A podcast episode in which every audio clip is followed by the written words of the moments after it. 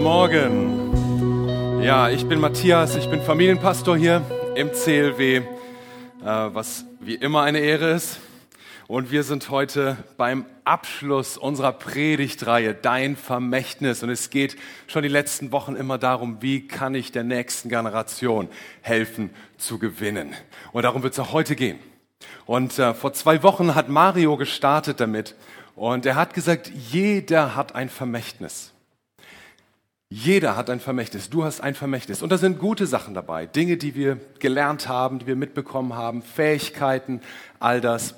Ähm, und es sind auch nicht so gute Sachen, Dinge, die bis heute einen zerstörerischen Einfluss auf unser Leben haben, Dinge, auf die wir gern verzichten würden. Und Mario hat aber diesen Schlüssel gesagt, der hat sich bei mir eingebrannt. Er hat gesagt, ehre deine Eltern, indem du ein glücklicher Mensch wirst. Und das ist wirklich ein Schlüssel, denn wir dürfen auch alles Schlechte, was wir mal mitbekommen haben, von Gott ins Gute verwandeln lassen. Und wir dürfen glückliche Menschen sein. Das ist doch eine gute Nachricht, oder?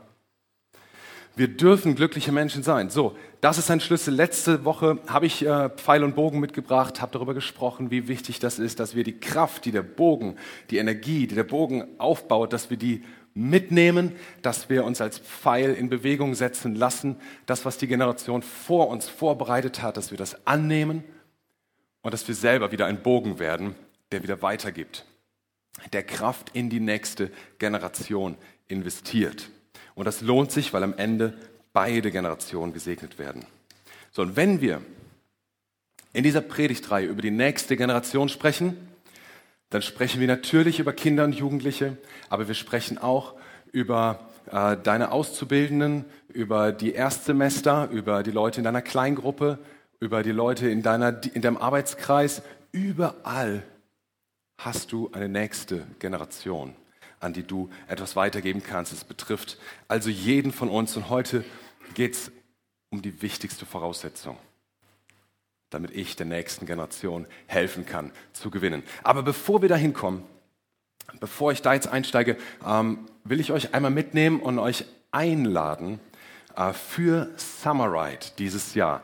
Die nächste Generation Christen, wenn du so willst. Summerride ist ein Einsatz, den diese Gemeinde hier ins Leben gerufen hat. Seit über 20 Jahren fährt jedes Jahr ein Team nach, äh, in die neuen Bundesländer.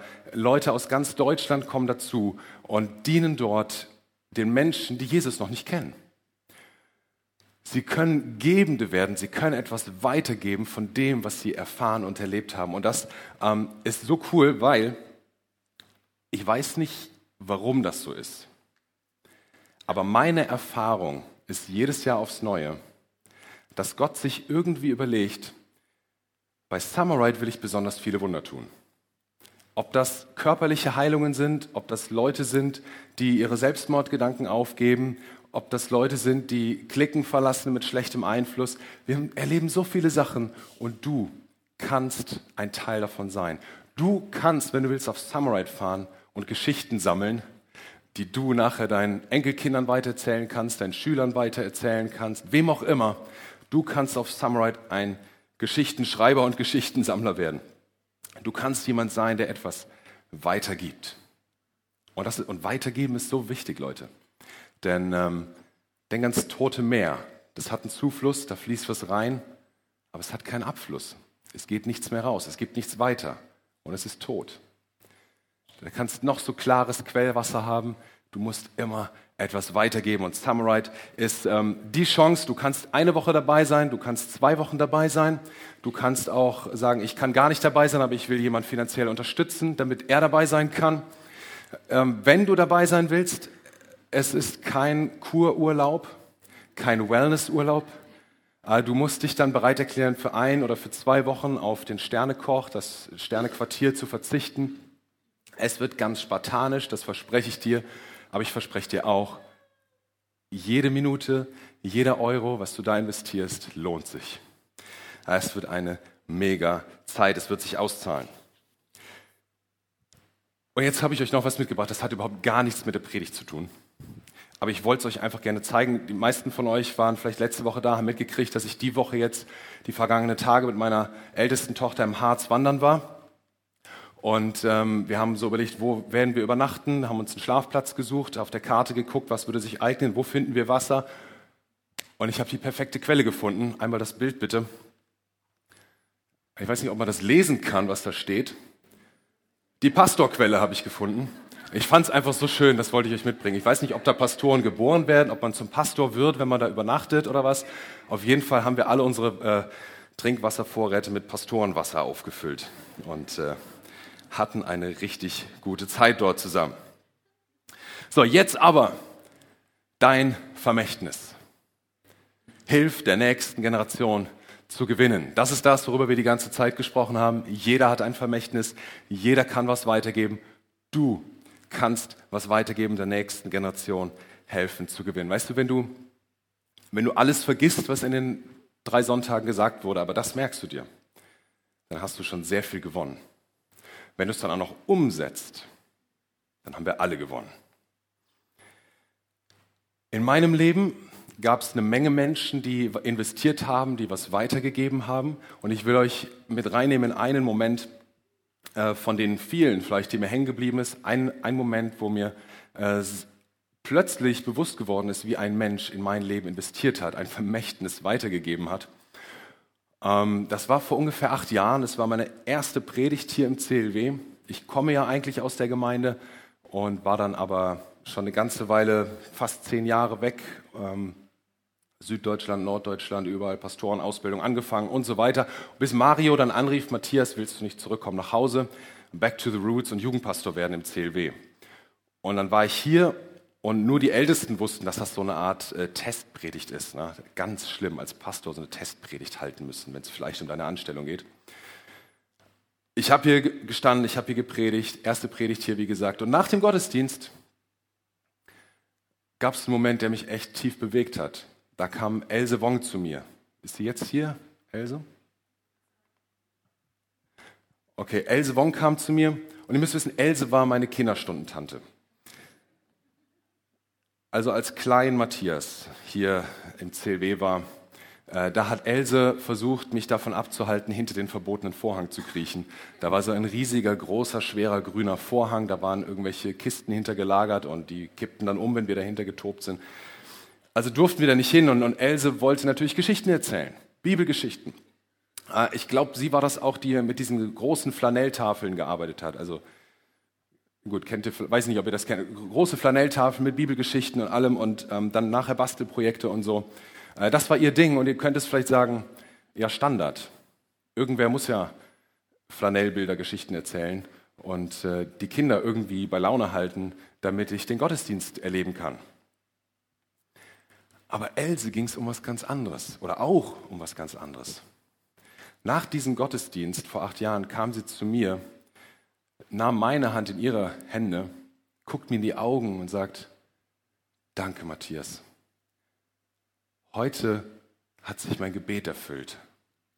Ich habe damals immer gebetet, dass einer von euch mal hinter der Kanzel steht und predigt. Das so, wow. Zu einem Zeitpunkt, als ich darüber nachgedacht habe, wie ich hinter den grünen Vorhang komme, ohne erwischt zu werden, denkt Else darüber nach, dass vielleicht der Matthias einer von denen ist, die mal hinter der Kanzel stehen und predigen. Die Frau hatte Vision. Ich meine, die wusste ja, dass es mit an Sicherheit grenzender Wahrscheinlichkeit noch viele Jahre dauern würde, bis das soweit ist. Und trotzdem war das ihr Gebet. Und dafür hat sie diesen Einsatz gemacht. Dafür hat sie sich auf Flanellbildergeschichten vorbereitet. eine visionäre Frau, die wusste, wozu sie das tut, was sie da tut. Das hat mich sehr bewegt, so dass ich Wasser in den Augen hatte damals. Ich weiß nicht, ob du das nachempfinden kannst, aber das war sehr, sehr stark. So, natürlich war Else nicht die einzige, die in mein Leben investiert hat. Da waren viele andere Menschen, da waren meine Eltern, Pastoren, Mentoren, Lehrer, Freunde, so viele Menschen, die, die was investiert haben, die von ihrem Vermächtnis weitergegeben haben, die da waren für mich die im richtigen Moment da waren. Und die meisten, oder an die, wo ich mich am meisten erinnere, sind, glaube ich, die Menschen, die bewusst investiert haben, die tatsächlich gesagt haben, ich will in diese nächste Generation investieren. Ich will für die da sein. Und ich bin überzeugt, dass wir alle so jemand kennen. Dass wir alle jemand wissen, von dem wir sagen, boah, wenn diese Person nicht gewesen wäre, wäre das und das nicht so positiv weitergegangen. Wenn die Person nicht da gewesen wäre im richtigen Moment und investiert hätte in mein Leben, ich könnte nicht da sein, wo ich jetzt bin. Vielleicht in einem Moment, vielleicht in einer Zeitperiode hat diese Person was investiert. Vielleicht war es jemand, der dir einen Job gegeben hat. Vielleicht war es dein Kleingruppenleiter, der in dein Leben hineingesprochen hat. Vielleicht waren es deine Eltern. Vielleicht jemand, der dir Nachhilfe gegeben hat und sich Zeit genommen hat und Zeit genommen hat und nochmal und viel Geduld hatte, bis du es endlich verstehst. Vielleicht war es ein guter Freund, der Zeugnis gegeben hat von dem, was Gott in seinem Leben tut und du hast gesagt, wenn das so ist, dann will ich diesen Gott auch kennenlernen. Ich glaube, jeder von uns kennt so jemand. Denk doch mal jetzt an eine Person, wo du glaubst, die hat einen Unterschied gemacht. Oder vielleicht fallen dir auch ganz viele ein, aber versuch mal mindestens eine Person. Ähm, auf deinem Platz lag so eine weiße Karte. Die hier. Und auf vielen Plätzen liegen Stifte. Und schreib doch mal den Namen einer Person oder den Namen von vielen Personen. Auch während der ganzen Predigt, jeder, der dir einfällt, schreib doch mal drauf. Wer hat investiert, hat sein Vermächtnis weitergegeben, damit du gewinnen konntest? Füll doch mal diese blanke Karte mit einem Namen. Die Karte sollst du nachher auch mitnehmen, den Stift bitte nicht, ja, den brauchen wir noch für den zweiten Gottesdienst. Den bitte liegen lassen. Was für eine Art von Einfluss war das, der sich so positiv ausgewirkt hat? Ich meine, es gibt ja viele Arten, äh, Einfluss auszuüben. Da gibt es Menschen, die haben Autorität, ähm, Menschen, die sind ein Vorbild, Menschen, die sind dir aus irgendeinem Grund wichtig. Was für eine Art Einfluss war das, die diese Person in deinem Leben hatte? Und wieso erinnerst du dich gerade an diese Person? Es gibt so viele verschiedene Arten, wie, wie, wie Menschen Einfluss nehmen können in deinem Leben. Denken wir mal an Frau Merkel. Frau Merkel war bis vor kurzem auf der Liste der 100 äh, einflussreichsten Personen der Welt. Sie hat also tatsächlich einen Einfluss. Wenn ich darüber nachdenke, würde ich sagen, ja, Frau Merkel hat einen Einfluss in meinem Leben. Aber wenn du mich fragst, Matthias, wer hat den meisten Einfluss oder wer hat viel Einfluss in deinem Leben gehabt, würde mir Frau Merkel wahrscheinlich nicht einfallen. Ja, als Politikerin hat ihre Stimme Gewicht. Ja, sie ist wichtig, sie ist einflussreich. Aber irgendwie ist das noch nicht greifbar genug. Vielleicht sind es andere Autoritätspersonen, dein, dein Chef, dein Ausbilder. Da wird der Einfluss schon viel konkreter. Und trotzdem wir, weiß ich nicht, ist das die Person, die mir einfällt, wenn ich sag, wenn ich gefragt werde, wer hat Einfluss ausgeübt in deinem Leben? Ich glaube, Autoritätspersonen fallen mir dann nur ein, wenn sie eigentlich ihre Autorität nicht ausgeübt haben, sondern auf eine andere Art Einfluss genommen haben. Und es gibt diese andere Art Einfluss, die brauchen wir, die müssen wir verstehen, die müssen wir verinnerlichen, wenn wir der nächsten Generation helfen wollen zu gewinnen, ist das die wichtigste Art und die stärkste Art, nämlich die, wenn ein Mensch Vertrauen zu mir hat. Wenn mir ein Mensch vertraut, dann kann ich in ihn investieren. Dann kann ich ihm ganz viel weitergeben. Weil er weiß, ich interessiere mich, weil er weiß, er ist mir wichtig. Und schon vor vielen hundert Jahren hat sich ein Mann namens Paulus genau über dieses Thema Gedanken gemacht. Paulus ist wahrscheinlich Jesus nie begegnet. Er war sogar entschiedener Gegner von allen, die sich Christen nannten. Er hat sie verfolgt bis aufs Blut. Er hat sie bis auf den Tod verfolgt. Und dann hatte er irgendwann so ein, eine innere Begegnung mit Jesus, die hat sein Leben völlig umgekrempelt. Plötzlich war er begeisterter Jesus-Anhänger. Er war begeistert davon, wie Jesus wirkt, wie Jesus nicht nur Wunder tut, Heilung schenkt, sondern wie er auch Beziehungen wiederherstellt.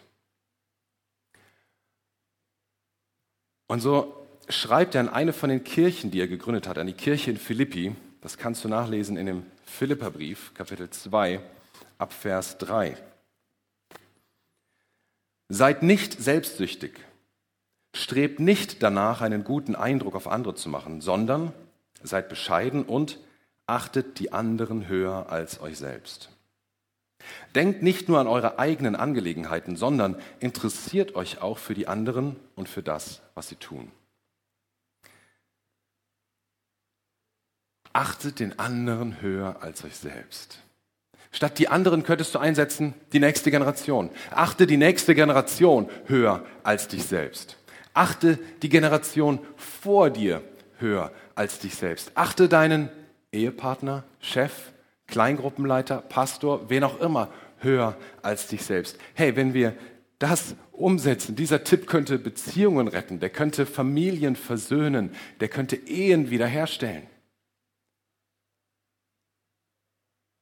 Klingt so banal, muss eigentlich nur befolgt werden, aber es ist so herausfordernd. Warum? Weil wir uns so gerne an erster Stelle in der Rangliste sehen. Oder es gibt die fromme Variante, die nicht so offensichtlich ist, wo die Person selber und auch die Menschen im Umfeld das gar nicht so sehr merken. Die fromme Variante ist, wir machen uns ganz winzig klein. Wir sprechen uns selber Wert ab. Wir betrachten uns als unwürdig. Und wir denken, so sieht wahre Demut aus. Aber in Wahrheit erheben wir uns damit wieder über den anderen, weil es uns innerlich Genugtun verschafft, dass wir auf ihn runterschauen können, weil wir so viel heiliger sind als er. Tricky, ne? Aber hier steht nicht, dass wir uns entwürdigen sollen, entwerten sollen, schlecht machen sollen, klein machen sollen. Hier steht, achte den anderen höher als dich selbst. Das heißt, achte auch dich selbst. Echte Wertschätzung, ein echtes Höherschätzen des anderen ist nur dann möglich, wenn ich mich selber wertschätze. Wenn ich mich selber für wertvoll halte. Und das darf ich auch nach außen zeigen. Denn wisst ihr was? Sogar Jesus Christus fand mich so wertvoll, dass er sein Leben für mich gab. Also bin ich wertvoll. Und wenn, wenn ich davon überzeugt bin, wenn ich das weiß, wenn ich das lebe, dann habe ich ein starkes Fundament, von dem ich andere hochheben kann. Dann kann ich meinen Kollegen, meinen Chef, meine Kinder, meinen Kleingruppenleiter höher achten als mich selbst. Und ein Weg, das zu tun, ist echtes Interesse zu schreiben, zu zeigen, schreibt Paulus. Interessiert euch für den anderen, schreibt er hier. Wie können wir das lernen? Wie können wir das lernen, so zu leben? Wo haben wir hier Vorbilder? Und ich glaube, wir hätten ohne Ende Vorbilder.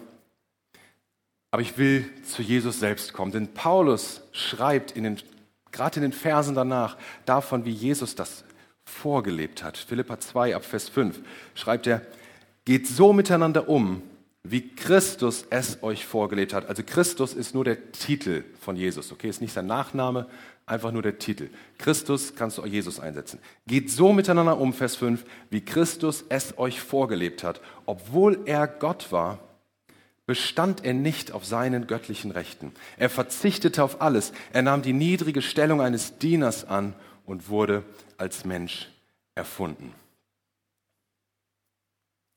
Wenn irgendjemand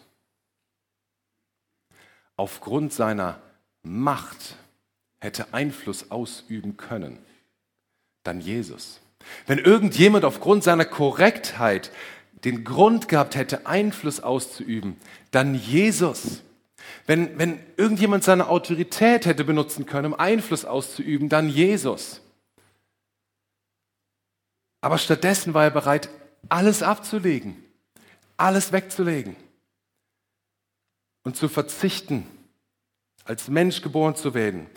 Er hat es vorgelebt, was es bedeutet, dem anderen zu helfen, zu gewinnen. Vielleicht bist du kein Christ, vielleicht bist du, sagen wir, du bist auf der Suche und schaust dir verschiedene Religion, Religionen an, überlegst so, ja, welcher ist wohl der Richtige? Wer sagt mir, es gibt nur den einen Richtigen? Woher soll ich wissen, ob Jesus der eine richtige ist. Aber weißt du, an dieser Stelle ist für mich der Unterschied. Jesus, der Gott ist, der Gott gleich ist und alles ablegt. Kein anderer Gott wollte Mensch sein, um uns zu begegnen, sondern Jesus Christus alleine war bereit, sich komplett zu entleeren, ein Mensch zu werden, um dir und mir zu, äh, zu begegnen. Er wusste, dass er mein Herz nur so gewinnen kann und genau so hofft er dein Herz zu gewinnen. Da ist für mich der Unterschied. Das zeigt für mich, das muss der einzige wahre Gott sein. Aber wozu? Wozu sollte ein allmächtiger Gott das tun? Ich meine, er hätte uns ganz leicht überzeugen können von sich. Er hätte ein großes Spektakel machen können, eine, eine fette Show aufziehen können. Er hätte uns beschämen können. Aber stattdessen wählt er diesen Weg. Er hat uns nicht übergangen. Dadurch hat er dir und mir Würde zugesprochen. Er hat unseren Willen, deinen Willen höher geachtet als seinen eigenen, sogar höher geachtet als sein, als sein besseres Wissen von dem, was gut ist. Wozu? Weil er will, dass wir wissen, dass er weiß, wie es uns geht.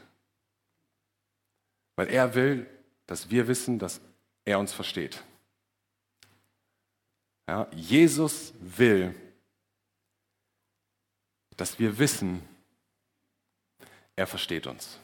Er ist auf unserer Seite. Er hat all das durchgemacht. Können wir im Hebräerbrief nachlesen, auch im Brief, der wahrscheinlich von Paulus kommt.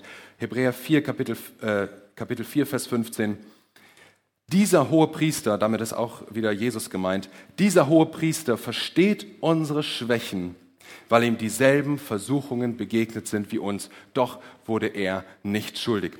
Er versteht uns, weil ihm dieselben Herausforderungen, dieselben Nöte begegnet sind wie uns. Er kennt jede Art. Er kennt Tod, er kennt Hunger, er kennt Mobbing, er kennt Verrat, er kennt Familienstress, er kennt Krankheit.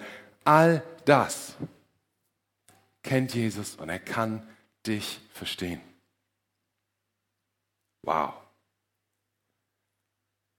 Er wollte auf alle Privilegien verzichten, auf jeden Status verzichten, weil er dir und mir begegnen wollte. Wenn du das zum ersten Mal hörst, dann sind das gute Nachrichten für dich. Denn du weißt jetzt, du musst nicht wie Gott werden, weil Gott schon Mensch geworden ist und als Mensch den Weg frei gemacht hat zu ihm. Jede Schuld, jede Sünde, alles, was dich von ihm trennt, hat er am Kreuz gelassen, hat sein Leben gelassen für dich. Und wenn du möchtest, dann werde ich am Ende dieser Predigt noch mit für dich beten und dich segnen, wenn du sagst, ich will diesen Jesus annehmen als meinen Herrn. Wenn auf deiner Karte jetzt noch niemand steht, wenn die leer ist, dann darfst du Jesus da drauf schreiben. Und das ist kein, kein billiger Ersatz. Jesus ist der, der die Türen in deinem Leben öffnet, der dein Ermutiger ist, der dein Fürsorger ist, der, der ein Vermächtnis hat, was er in dein Leben investiert. Wenn du schon ein paar Jahre Christ bist, wenn du regelmäßig die Gottesdienste besuchst, vielleicht schon seit zwei, drei Jahren, dann wirst das vielleicht nicht so neu für dich sein. Dann wirst du vielleicht generell feststellen, irgendwie wiederholen sich die Themen hier. Irgendwie habe ich das schon mal gehört. Für dich ist so wichtig zu verstehen, es geht nicht um dich.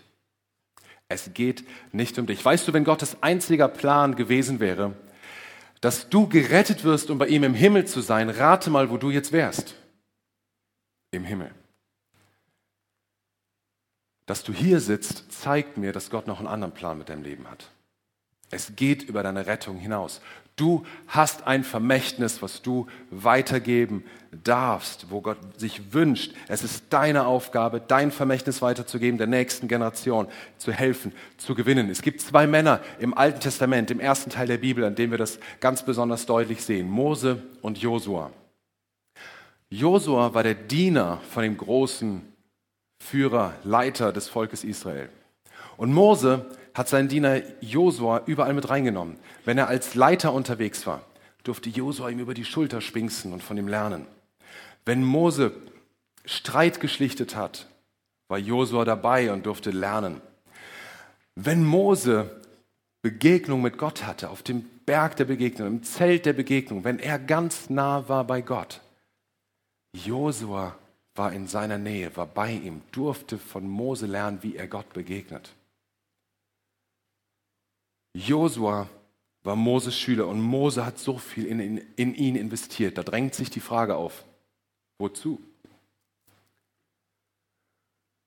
Wozu sollte ein Mose in den Josua so viel investieren?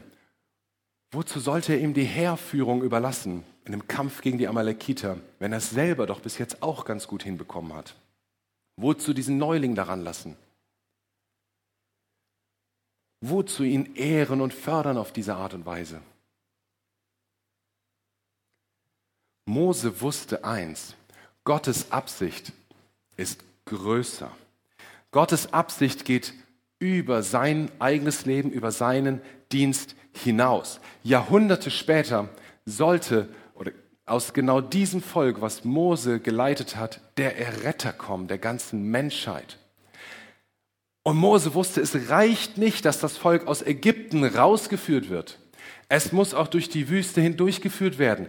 Es muss in das versprochene Land hineingeführt werden. Es muss dort gesettelt werden. Es muss geleitet werden. Es muss gelehrt werden. Es muss, muss geführt werden. Gottes Plan ist viel weiter und viel größer als nur mein eigenes Leben. Das hat Mose verstanden. Und ich glaube, er wurde auch persönlich gesegnet. Wisst ihr, wenn wir uns in diesen Prozess hineingeben von Gottes großen Plan, der über uns selber hinausgeht, dann werden wir gesegnet werden. Mose hat verstanden, wenn ich der nächsten Generation helfe zu gewinnen, werde ich am Ende am meisten gesegnet. Das ist ein Prinzip, was Mose verstanden hat und was wir verstehen müssen, was du verstehen musst. Wenn du der nächsten Generation hilfst zu gewinnen, dann wirst du selber unglaublich gesegnet werden. Wenn ich mich in die nächste Generation Pastoren im CLW investiere, dann werde ich selber gestretched und herausgefordert. Ich bin herausgefordert, mich zu entwickeln in meiner Sozialkompetenz, in meiner Kompetenz als Leiter. Ich werde lernen dabei, ich, ich darf wachsen dabei. Wenn ich mich zu Hause in die nächste Generation, in meine Kinder investiere, oh, ich sag euch, ich darf sowas von wachsen. Die kennen meinen roten Knopf und die wissen genau, wo sie drücken müssen. Und das machen die mit links und Augen zu. Diesen Knopf finden die immer, damit ich durch die Decke gehe. Niemand hat so meine Charakterentwicklung gefordert wie meine Kinder. Da habe ich Stellen in meinem Leben entdeckt, die habe ich vorher nicht erahnt. Aber ich investiere mich in sie und das fördert nicht nur unsere Beziehung sondern es, und nicht nur meine Kinder, sondern es fördert mich, es fördert meinen Charakter, es fördert meine Entwicklung. Ich selbst darf dadurch gewinnen. Wenn du dich in die nächste Generation investierst, so wie Mose das getan hat, dann kann das sein, dass das Ziel überhaupt erst erreicht wird. Mose durfte leider nicht das Volk in das versprochene Land führen. Josua war es, der sie mit reingenommen hat.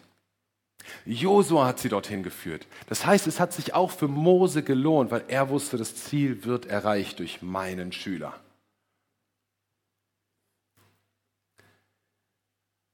Wenn du dich in die nächste Generation investierst, wirst du selber wachsen, du wirst gesegnet, du wirst davon profitieren, du wirst Neues kennenlernen, dein Horizont wird geweitet, vorausgesetzt, du lässt dich auf den anderen ein. Die Botschaft dieser Predigt, dieser Predigtreihe ist so simpel wie herausfordernd. Hilf der nächsten Generation zu gewinnen, indem du dein Vermächtnis weitergibst, indem du für sie da bist, indem du sie teilhaben lässt an deinem Vermächtnis. Für uns als Gemeinde könnte das vielleicht bedeuten, dass wir die Kinder in den Lobpreis mit reinnehmen. Vielleicht habt ihr es gemerkt, wir machen gerade so einen Test, dass die kleineren Kinder im ersten Gottesdienst die ersten Minuten hier mitten unter uns dabei sind. Einfach weil wir ihnen zeigen wollen, wie beten wir Gott an. Wie loben wir Gott, wie ehren wir ihn. Wir wollen ihnen zeigen, ihr seid Teil des großen Ganzen. Kommt mit dazu, seid mit dabei. Es ist ein Test und vielleicht Klappt es nicht, dann lassen wir es wieder. Vielleicht, dann finden wir einen neuen, einen anderen Weg. Vielleicht klappt es, dann werden sie jetzt in Zukunft öfter hier sein. Aber das wäre, wie wir als Gemeinde etwas tun können. Für dich ganz persönlich hat das eine Bedeutung. Der nächsten Generation zu helfen, zu gewinnen. Und als Familienpastor, ich, ich, es gibt so viele Bereiche, wo wir das tun können, aber lass mich als Familienpastor einmal den Kinderbereich hervorheben. Es gibt so viele Dinge, die wir im Kinderbereich verändern wollen. Und es gibt so viele Talente, die in euch schlummern, wo du dich genau dort vielleicht investieren kannst, wie so eine Else Wong. Durch dein Gebet. Heute nicht mehr mit Flanellbildern, aber auf andere Art. Wo du so viel geben kannst in Beziehung zu den Kindern, wo du, sie, wo du in sie investierst, weil du weißt, das ist jetzt keine Beschäftigungstherapie, sondern weil du weißt, wir haben eine Vision. Hier sind die neuen Leiter von morgen für diese Gemeinde. Aber natürlich gibt es so, so viele Bereiche. Du kannst auch Jugend, du kannst Ranger, du kannst Kleingruppenleiter, du kannst äh, in der Verwaltung, du kannst... Äh, es gibt so viele Bereiche, ganz allgemein. Überleg dir, was du gut kannst Überleg dir, was dir Spaß macht. Und dann geh zu deinem Kleingruppenleiter und sag, das kann ich, das macht mir Spaß. Wo kann ich das einsetzen? Und wenn der nicht weiter weiß, dann schick ihn zu mir. Ich finde was. Und natürlich gibt es außerhalb der Gemeinde so viele Bereiche, wo wir der nächsten Generation helfen können zu gewinnen. Ob das an der Arbeitsstelle ist, ob das im Studium ist, ob das in der Verwandtschaft ist, in deiner Familie ist. Überall ist deine nächste Generation, der du helfen kannst zu gewinnen wenn du schon, wenn du Leiter bist, Mitarbeiter bist im CLW, danke. Danke, dass du das machst.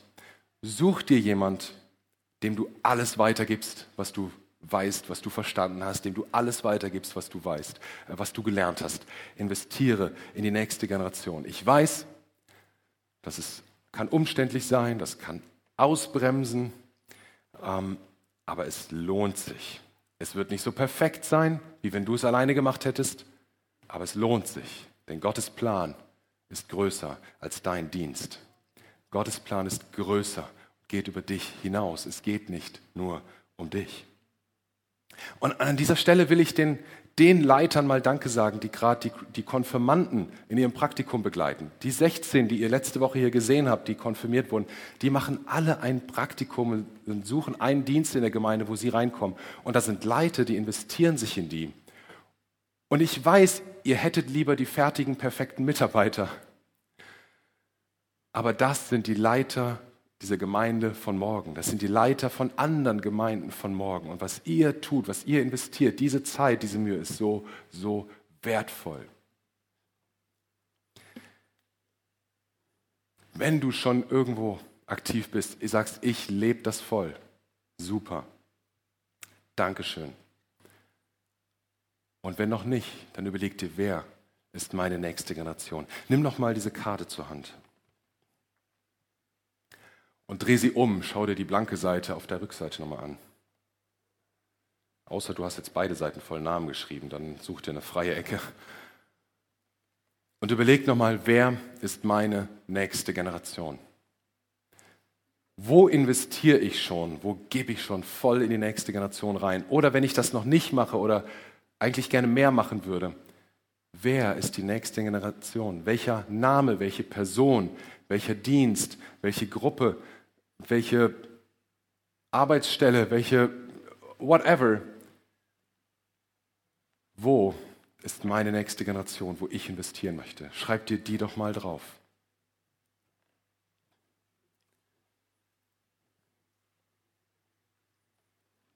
Ingolf Elzel, manche von euch kennen ihn, er war schon manchmal hier, er, ist, er war früher Präses von unserem Gemeindebund und er hat mal hier gesagt, jede Gemeinde ist immer nur eine Generation vom Aussterben bedroht. Jede Gemeinde ist immer nur eine Generation vom Aussterben bedroht. Und ich glaube, das ist wahr. Und deshalb ist es mir so ein Anliegen, dass wir gemeinsam die Entscheidung treffen, der nächsten Generation zu helfen, zu gewinnen. Dass jeder von uns für sich die Entscheidung trifft, ich will mir von Gott zeigen lassen, was mein Vermächtnis ist. Und wo die schlechten Dinge sind, da lasse ich sie neu neu bewerten, dann lasse ich sie verwandeln durch Gottes Kraft. Und wo gute Dinge sind, dann nehme ich sie erst recht an. Ich stelle mich auf das Fundament, was Gott in mein Leben reingegeben hat und ich will der nächsten Generation helfen zu gewinnen. Ich träume von einer Gemeinde, wo wir alle gemeinsam das tun wollen, wo wir dafür einstehen, wo wir alle verstanden haben, es geht nicht um mich. Gottes Plan ist größer als mein Dienst. Es geht darüber hinaus. Eine ganze Gemeinde, die sich von Gott dabei helfen lässt, der nächsten Generation zu helfen, zu gewinnen. Und ich will mal wissen, wer ist da dabei? Wink doch mal mit deiner Karte. Lass uns doch mal gemeinsam gucken. Wenn du da was aufgeschrieben hast, wenn du sagst, ja, da ist eine nächste Generation, da investiere ich mich schon voll rein oder da will ich mich rein investieren, dann wink doch mal mit der Karte. Lass uns doch mal gucken, wer ist da dabei. Schaut mal, was, was ist das für eine Gemeinde, wo so viele sagen, jawohl, da bin ich dabei. So genial, oder? So genial. Und Jesus, ich bete, dass du jeden segnest jeden, der sich schon voll investiert in die nächste Generation. Jeden, der schon als Leiter, als Mitarbeiter unterwegs ist, der schon sein Vermächtnis weitergibt. Hilf uns dabei, Herr. Ich bitte dich, Gott, dass du die schlechten Dinge in unserem Leben nimmst und zu etwas Gutem verwandelst. Ich bete, mein Gott, dass du das Gute nimmst und es noch weiter ausformst zu unseren Stärken. Ich bete Gott, dass, dass du uns als Gemeinde, Familie zusammenstehen lässt und dass wir alle an dieser Entscheidung festhalten können, mit deiner Hilfe der nächsten Generation zu helfen, zu gewinnen. Danke, dass du jeden von uns segnest, dass du uns immer wieder die Kraft gibst, die wir brauchen, die Freude, die das manchmal braucht, um sich in die nächste Generation zu gewinnen. Aber danke, dass wir auch die Belohnung sehen dürfen. Danke, dass wir sehen dürfen, wie sehr es sich lohnt.